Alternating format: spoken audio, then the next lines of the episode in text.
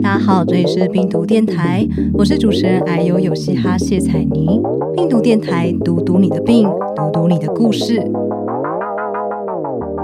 今天的来宾他叫做宜心，他是一位设计师，从小就确诊糖尿病，隐藏自己的病情长达十五年，连打针都在厕所偷偷来。而最近究竟是什么原因让他决定公开病情呢？让我们来听听他的分享。嗨，大家好，这里是病毒电台，我是主持人阿尤有嘻哈谢彩妮。今天我们要介绍的来宾呢，他叫做宜兴。宜兴是一位设计师，他以前是就读世新大学的图文传播系。那他在制作自己设计系毕业专题的时候，他选择以糖尿病作为主题。那其实这也是他生平第一次正式对外公开自己其实也是第一型糖尿病患者的重大过程。那我们今天邀请到来宾宜兴，请你先简短的介绍你自己。嗨，我是宜兴，我现在二十三岁，然后我是一名设计师兼专案助理。发病已经大概过十四年了，大概在小学五年级的时候发病的。小学五年级的时候，哎，嗯，对，好小哦，是蛮小。然后我听过更小的，大概是婴儿大概几个月的时候就确诊，也是有的案例。哇，所以糖尿病它普遍是其实年纪轻轻就会得的病吗？其实不一定，但是病人的年纪大概都是在儿童或是青少年。因为糖尿病其实有分一型跟二型，就是一型的话，其实它的比例大概只有整个糖尿病的五到十趴而已，就是非常占非常少数。所以我们大概大家知道都是第二型糖尿病比较多。哦，为什么它会有多跟少的差别啊？嗯，第二型跟第二型，第一型跟第二型的差别是什么？第二型的话，比较像是后天的。一些因素造成的，比如说像你暴饮暴食啊，或是你嗯生活习惯不良啊等等，都有可能导致第二型糖尿病。我觉得就比较像是大家说什么，哎，你甜食可能会得糖尿病哦之类的那种那种病型。然后第一型糖尿病的话，就比较像是先天的，你也不知道原因，然后不知道它什么时候会发病，你就在某一天的时候，突然就是身上就没有胰岛素了，你就必须要靠注射胰岛素来过生活这样子。哦，所以听起来糖尿病它是一个，嗯，你缺乏体内缺乏胰岛素的疾病，嗯嗯，然后它有分第一型还有第二型，对，然后第二型比较偏后天造成，对对对，然后第一型比较像是先天的，嗯嗯，然后你说这个比例其实蛮悬殊的，嗯，第一型大概只是在，其实这样比例大概是一比九，代表如果说你真的习惯不好，其实大概有九成的人得糖尿病真的是因为。饮食习惯对，其实你看外形大概也知道，就是一些比较肥胖的人啊，可能会导致这些疾病。那我们这种比较就是可能看起来瘦瘦、看起来纤细的，对，然后你跟人家说你有糖尿病，人就说嗯，你怎么会有糖尿病？对对对，年纪轻轻的，看起来就完全看不出来，也不肥胖嘛。哎，那宜兴你自己是怎么发现糖尿病的？大概就是在。小学时候嘛，然后有一次就是很不舒服，然后去看医生，然后医生就说你是肠胃炎啊，然后肠胃炎就是要喝舒泡套水什么的那种，就是医生就叫你多吃啊什么，然后多休息，然后我就是开始就是喝舒泡，然后喝很多，然后也吃一些东西这样子，然后到某一天的时候，我就突然之间就昏倒。然后隔两天我就昏倒了，然后我爸就把我送到急诊，然后我再醒来的时候，我已经在加护病房，然后我不知道发生什么事情，然后是后来。就是有人跟我说，就是护士啊，护士就是跟你讲嘛，然后医生也来看你，你才知道。因为我爸妈其实来看我说，他们都不敢跟我讲，就他们就是一直哭，然后也不敢跟我说你到底发生什么事情。我就一个人觉得有点像是丢弃在加护病房那种感觉。嗯，在加护病房大概待了两天，就是才转一般病房。嗯。就是那时候算是比较像是靠注射进去，就是他不是直接帮我打针，因为像是我也不是很确定那是什么，就是因为我身上一直插很多管子嘛，然后他就是比较像是帮你输进去的，所以我那时候也不知道我自己是怎么了，因为我还是很正常，就躺在床上这样。那时候你小学五年级对不对？对，但其实那时候我旁边的病床它其实更小。但我不知道他得什么病啦，因为我因为我那时候是送儿童医院，我们全部都是小朋友，就我在里面算蛮大的。我这一生我此生还没有昏迷，嗯，送加护病房的经验过。你那时候睁开双眼，你发现自己在医院，你那是什么感觉？我其实不知道我在哪里，然后我是靠，因为枕头上面不是都会印说这是什么地方嘛，然后我才发现，哎，我怎么在医院里面？然后这里就是就是都是护士来来去去，然后也没有人管你啊，然后就是大家隔壁都在哭什么的。然后你说你其实是在大学的时候才生平第一次正式对外公开，所以其实，在那之前你都没有对外。让人家知道说自己是糖尿病患者。嗯，刚确诊的时候，因为是小学嘛，然后刚确诊，我爸妈也不知道要怎么处理。然后他们是有先跟小学老师就班导说，然后班导好像也是有跟同学讲我的状况啊，叫他们要特别照顾我啊什么的。然后其实这这些事我都不知道。然后我是到学校之后发现，诶，朋友看我的感觉怎么好像跟之前不太一样的，就他们也会有点畏畏缩缩，或是。嗯，就是要讲也不讲啊什么的，然后你就会觉得怎么会变成这样？发生什么事了？对对对。但之后就是有一些男生就会问你，哎，你是不是有糖尿病什么的？就是他们就是也会直接问你，就大概知道说啊，同学都知道了这样。你有不谅解你老师，就是把这件事情告诉同学，或者是不谅解你的爸爸妈妈把这件事情告诉老师吗？嗯，我其实还好诶，因为老师其实就是真的对我们很好，就是。我觉得那个就比较像是说法的感觉，就是我也不知道他们怎么说或是怎么讲，我自己就是因为我不在场嘛，我就觉得如果我在场的话，我可能会觉得好过一点。哦，你希望老师宁可是在你在的时候，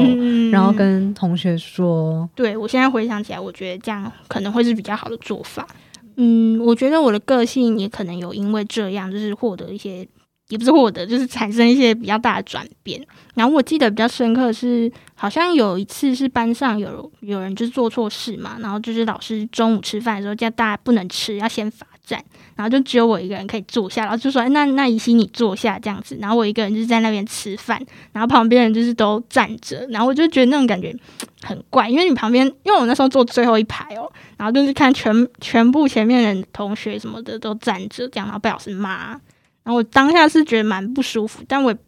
就我也没办法，因为自尊心就是有点受伤。我记得以前，因为我在跟我的伙伴有在经营一个年轻病友社群，就是叫做“我们都有病”。然后之前我们呃，我们会每周会做病友故事专访嘛。然后我们曾经有访过一个女生，她是过动症，嗯嗯，然后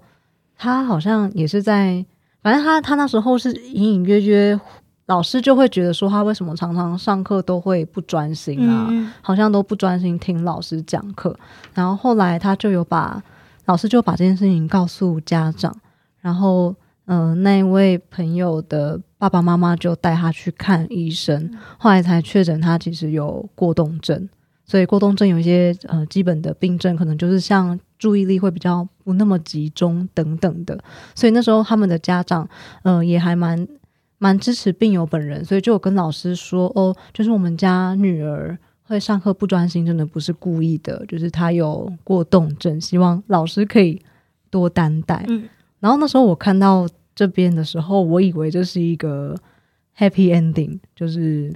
因为过动症的病友他可能也被理解，可是他说老师知道的那一刻开始才是。对他来说才是苦难的开端，因为那个老师他跟你的老师做的事有点像，他那个时候是以想要叫他帮班上同学拿东西为名义，就跟就是支开他，所以那时候主角他就离开班上，然后老师就在他不在的时候跟全班的同学说，就是叉叉叉他有过动症，所以请大家多担待一点。对，可是。嗯，我我觉得你刚刚讲的很对，就是重点是那个讲法是什么。嗯嗯。然后我猜那个老师可能当时没有把这个说辞说好，所以那位病友他后来就开始过着被霸凌的生活。他说，因为大家都不知道过动症是什么嘛，大家只会觉得说，哎，你是有病的人，然后他们就会一直叫他是外星人啊什么的，这也对他个性造成超大的影响。哎。所以我会想知道，宜心你在生病前跟生病后个性的差异是什么？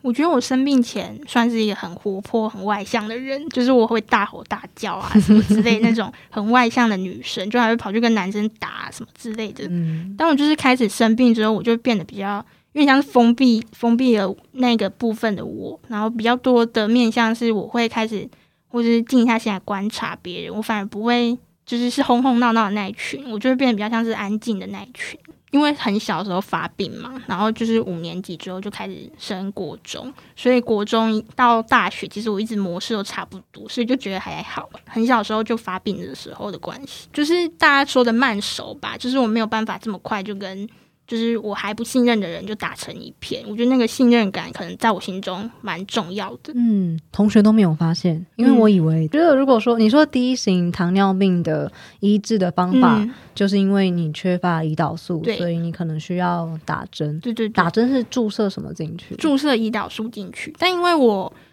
国中的时候还是打两次针，就是我们有分打两次跟打四次。我知道应该其他人还有什么分类啦，但我个人是。打两次跟打四次，然后打两次的时候是早上跟晚上，所以中午的时候不用打针，所以在学校的时候就是大家看不出来，因为我中午不用打针。嗯，然后到高中的时候变成是打四次针，就是我中午吃饭就要打针，就是早餐打一针，午餐打一针，晚餐再打，然后睡觉前再打，就等于说我在外面会需要打针了。然后一开始的时候我是先去辅导室，但我发现我朋友就一直问我说。你为什么中午的时候都不见，都消失？然后我就开始想办法，怎么样才可以让他们就是不会觉得我就是去了一个什么地方，不知道做了什么事。然后之后就开始去厕所打，但我觉得就是我自己是有时候会觉得我在厕所打很可怜，但我就是还是会做这件事情，因为我不想要让别人知道嘛。嗯，就是慢慢就开始去厕所打，然后一直好像高中三年我都是在厕所打针的。天呐！然后现在其实到，因为我是大四的时候，我才跟别人讲，然后我才比较释怀这件事情。所以在大四的前几年，我都是在厕所里面打针，就是不管跟朋友出门啊，去外面吃饭什么的。为什么要打针呢？嗯，主要就是因为我们第一型糖尿病身上是没有任何胰岛素的嘛，因为刚刚前面有讲到二型是比较普及的那种。嗯，糖尿病的分类，然后他们身上是还有一点胰岛素，所以初期治疗都是先靠吃药来，比较像是有点像是激发的感觉，就是激发你身上剩下的胰岛素来作用这样子。然后我们一型的话是身上没有任何胰岛素，所以必须要靠注射的方式来让血糖是维持平衡的状态。呃，应该说。每个人身上都有胰岛素嘛，对，然后就是会跟葡萄糖一起作用，就是当你吃东西的时候，血糖不是会升高嘛，然后你的葡萄糖就会增加了，那你身上的胰岛素就会去，就是控制那些葡萄糖，让他们一直是保持一个平衡的状态。像正常人的血糖的话，大概是空腹前啦，大概是七十到九十九，就一百以下。然后他吃饱饭的话，至少也不会太高，大概就是一百四左右。那我们就是。我们有糖尿病的人，然后我们身上没有了那个控制血糖平衡的胰岛素了之后，那个葡萄糖就一直增加，一直增加。哦，等于就是你们缺乏对，嗯，胰岛素的角色是去控制血糖平衡的一个药角。对对对，等于是第一型糖尿病或是第二型糖尿病，如果缺乏胰岛素，基本上会让你们的血糖大飙高。嗯，就是基本上你如果缺乏胰岛素人，当然就是医生就是说，那你就是糖尿病的，你就是必须要治疗。但就是一型跟二型的治疗方式不一样，这样。嗯，我终于知道糖就是糖尿病患者要不断的打针，到底是打什么东西？就是打胰岛素进去。而且我也终于了解为什么你们会需要一直频繁的打针，是因为你们要照三餐进食嘛？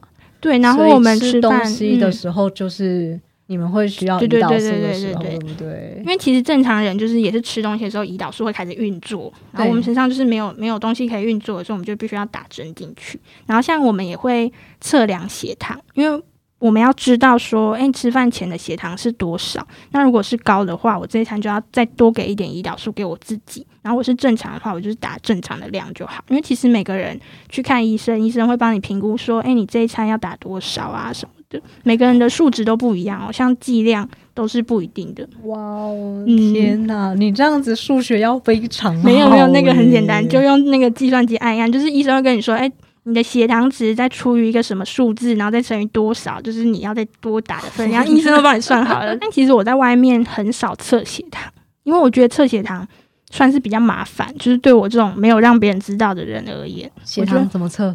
就是我们有血糖机嘛，然后你就要拿血糖机出来，然后还写笔，然后用手指在手指上面戳一下，然后挤出一点点血，然后测在那个血糖机上面，然后血糖机就会告诉你说：“哎，你现在血糖是多少？”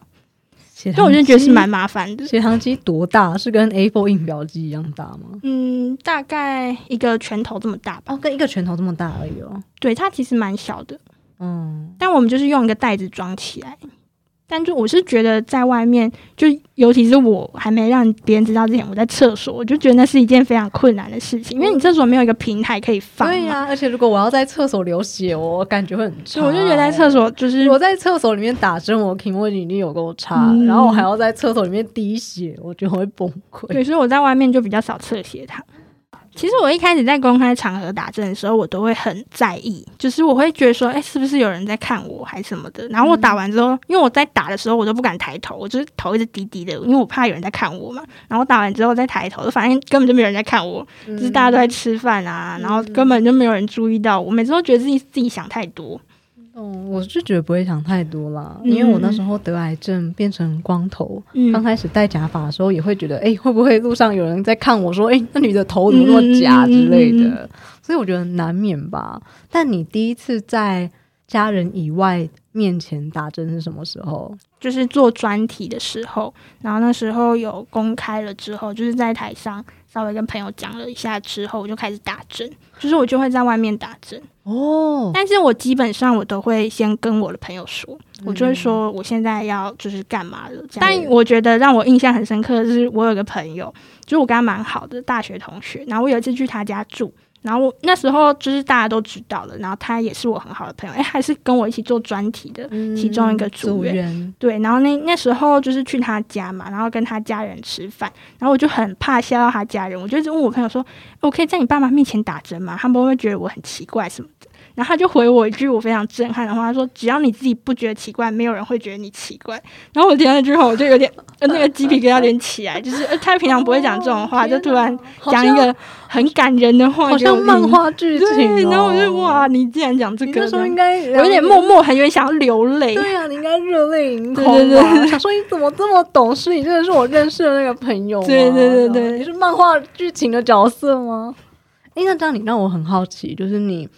因为你毕竟在厕所过着躲躲藏藏大声的日子这么的漫长，所以我觉得你说你在大学毕业专题你要公开自己的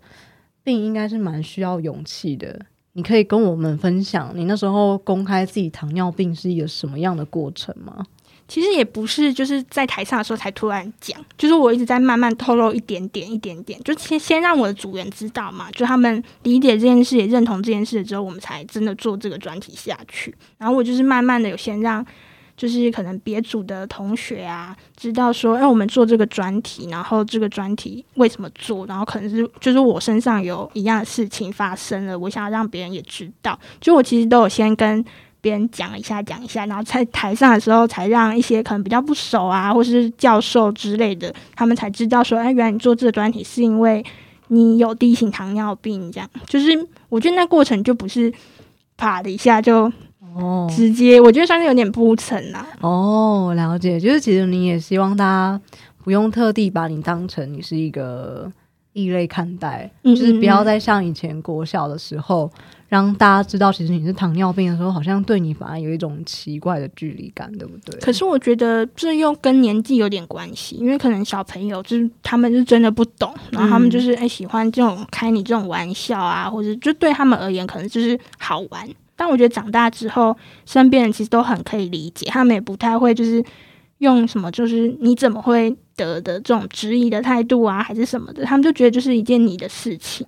嗯。我其实没有想过我会公开这件事情，我一直以为我会就是保抱着这个秘密一辈子。对对对对对对，就是其实我就是也觉得我自己蛮厉害，就是我 愿意把这件事情讲出来。我到现在其实还是觉得有点不可思议耶。嗯，真的，因为我觉得因为这件事情对每个病友来说都是很需要勇气的。嗯嗯嗯，包括我自己周遭的病友。嗯，我周遭比较多是癌症的朋友嘛，嗯，包括他们自己得癌症，有很多人其实也是抱着这个秘密很久很久，以后有一天才对外公开说啊，其实我得癌症了，然后才震撼所有就是在脸书上面的朋友这样子。但他们通常都会有一个契机，让他们决定要去做公开这件事情。那对疑心你来说，让你决定要公开糖尿病，是否也有一样的契机呢？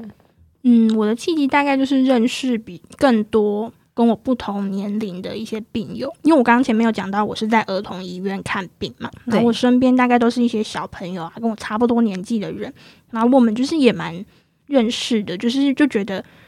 就是生活背景啊、环境都差不多，但他们的个性就跟我差蛮多，他们可能就是比较会对外公开啊，然后比较活泼那种个性。然后我就相较之下而言，我就是那种比较偏躲躲藏藏的类型。然后到台北之后，因为其实我来台北念书嘛，然后你是哪里人？我是彰化人，我也是，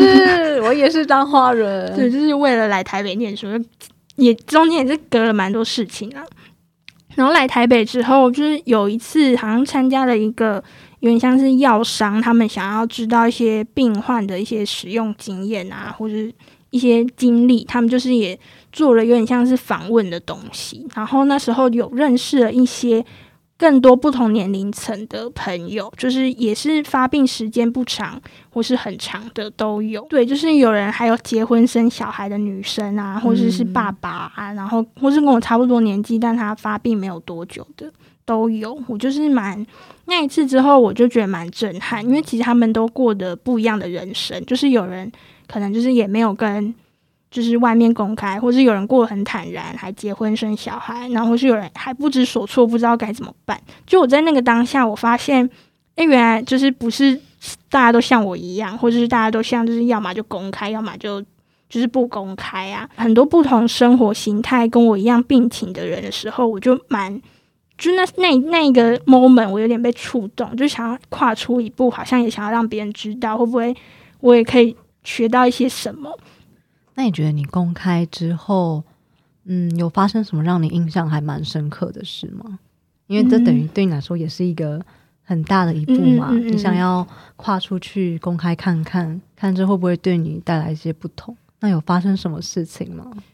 其实主要是我家人非常的意外，就是我会做这件事情的决定，因为他们也知道我从小就是。躲躲藏藏，对对对，然 后就不敢跟别人讲，然后去外面吃饭，然后跑去厕所打针什么。然后我我记得我小时候，我爸还会先去帮我看那间餐厅的厕所干不干净，然后说：“哎，那个很干净，你可以去什么之类的。”爸爸好贴心。对，然后如果很脏的说：“那你那你回车上什么的。”他就会帮我先看。然后我记得那一次我在外面打针一阵子之后，我就回家嘛。然后我们在一起在外面吃饭的时候，我就很自然的，就是拿起针，然后。因为我吃饭之前要先打针嘛，对，然后就很自然的拿起来打的时候，他们就是是一片鸦雀无声，然后大家很专注的在看我打针，然后没有人没有人讲话，然后那那个 moment 我是觉得有点感动，然后我妈也是有点感动，因为就是过了十年这么久，然后我好像比较可以走出来的感觉。嗯，那是你第一次跟家人吃饭。然后你不是在厕所，而是就是在外面外面的时候直接打针。嗯嗯嗯。然后你的爸爸妈妈就看着这一幕，就就是他们非常安静的看着我做完这这个过程。哇，天哪！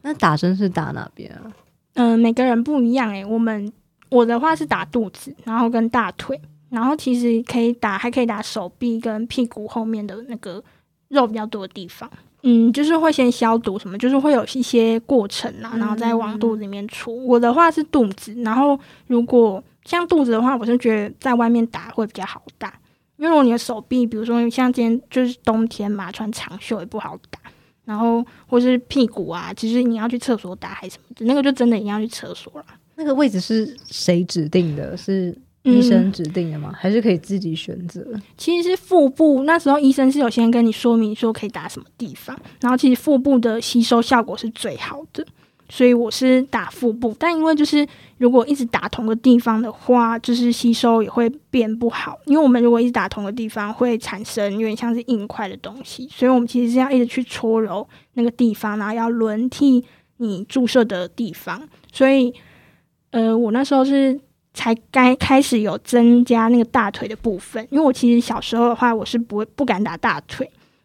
因为我觉得大腿很痛，我觉得超恐怖的。我觉得自己帮自己打针是一件很可怕的事情诶，你那时候是怎么克服自己帮自己打针这件事情啊？因为一开始我刚发病那个时候，小学是我妈妈先学会怎么打针，然后她帮我打。我一开始就是有点像是在挨针，就是我虽然是忍耐，就是就是想说挨挨几下就没事了吧。然后等到我发现说，哎，我要打一辈子，我要打一辈子这样，然后我就是才开始有点怕这件事情。但你刚刚讲那些就是什么抽血啊，或者什么软针，那种针比较粗，然后我们打的是那种比较细的，就是你可以想象一个笔不小心戳到你一下那种感觉。大概其实我觉得疼痛度大概是这样，但每个人疼痛指数不一定啊。对我而言就是还好。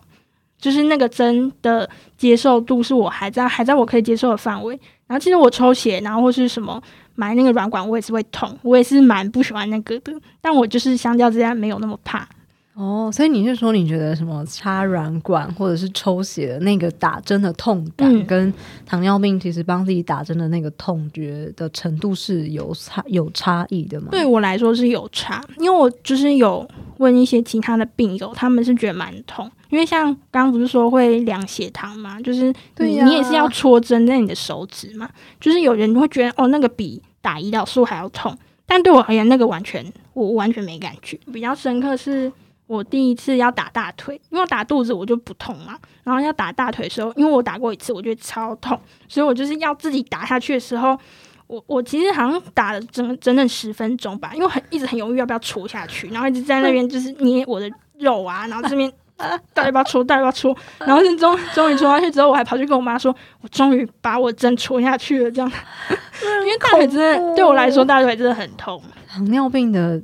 打针的针长怎样啊？是我们一般去医院看到护士小姐拿那种就是要抽空气的那种针吗？嗯，我一开始刚发病那个时候出是用那个针打，没错，就是但比较小啦，那个真的很痛。然后等到大一点之后，医生就拿出一个非常神奇的东西，他就说你可以用这个笔针，就是笔针长得很像麦克笔，它就是比较哦。宜兴他现在现场还有带他的笔针过来。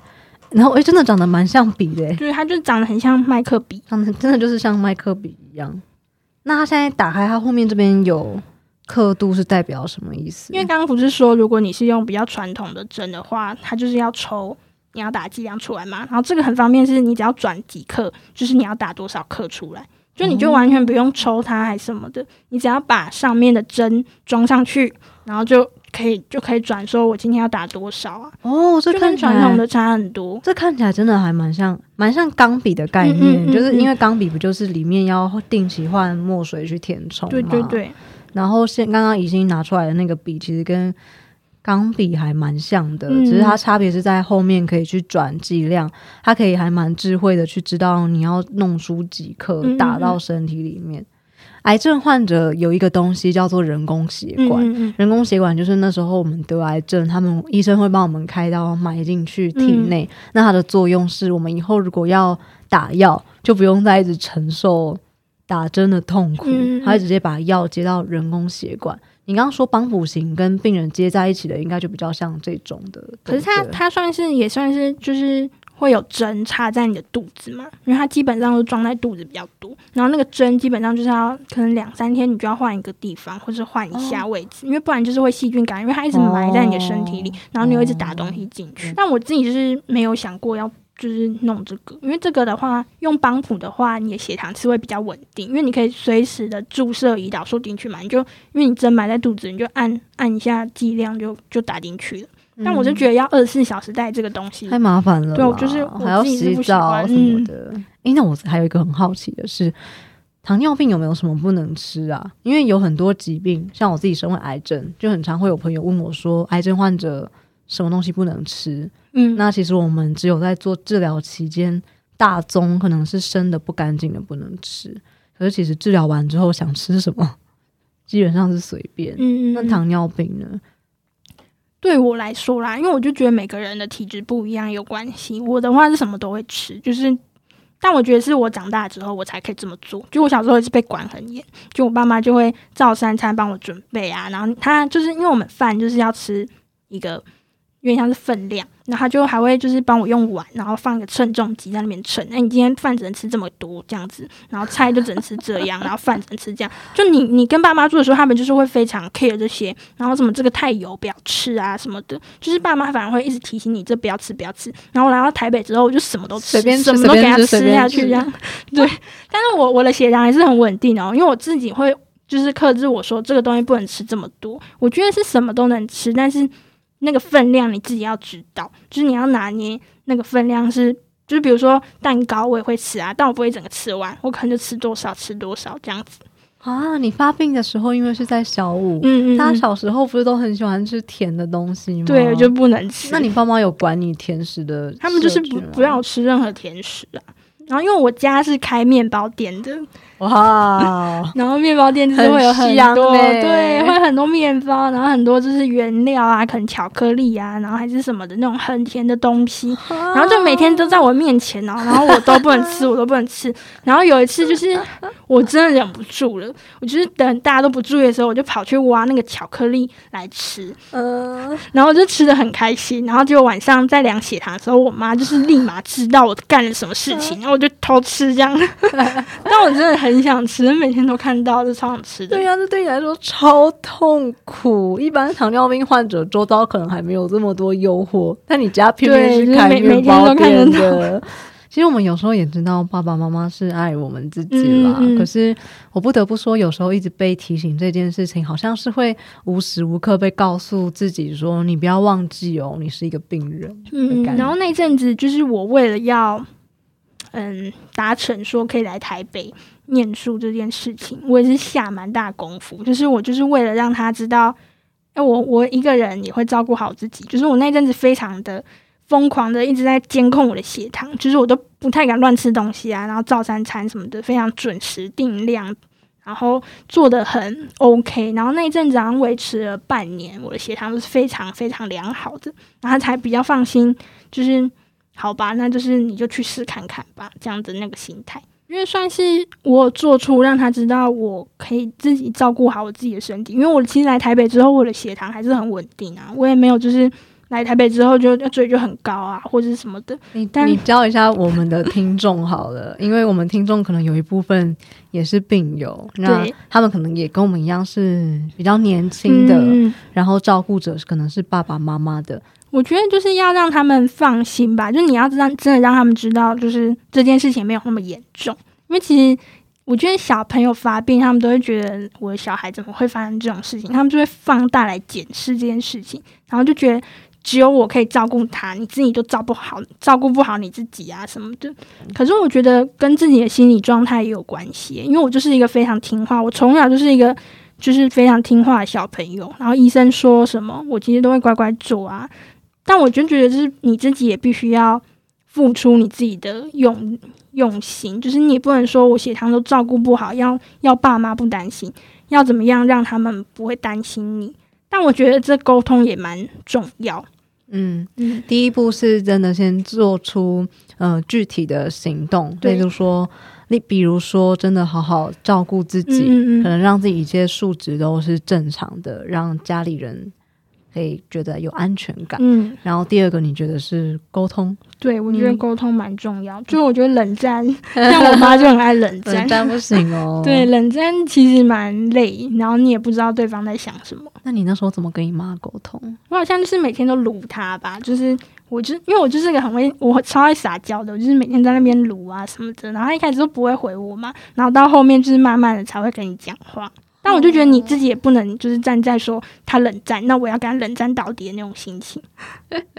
各位听众朋友听到了吗？这是宜心的建议，就是如果你想要呃，身为病友，有时候照顾者可能会让你觉得压力很大，我们也有义务要照顾好自己，去让他们可以相信我们。然后第二个是真的要拿出耐心，好好跟他们沟通，就不要像我一样这么叛逆倔强。我们应该要学学宜心的沟通的精神。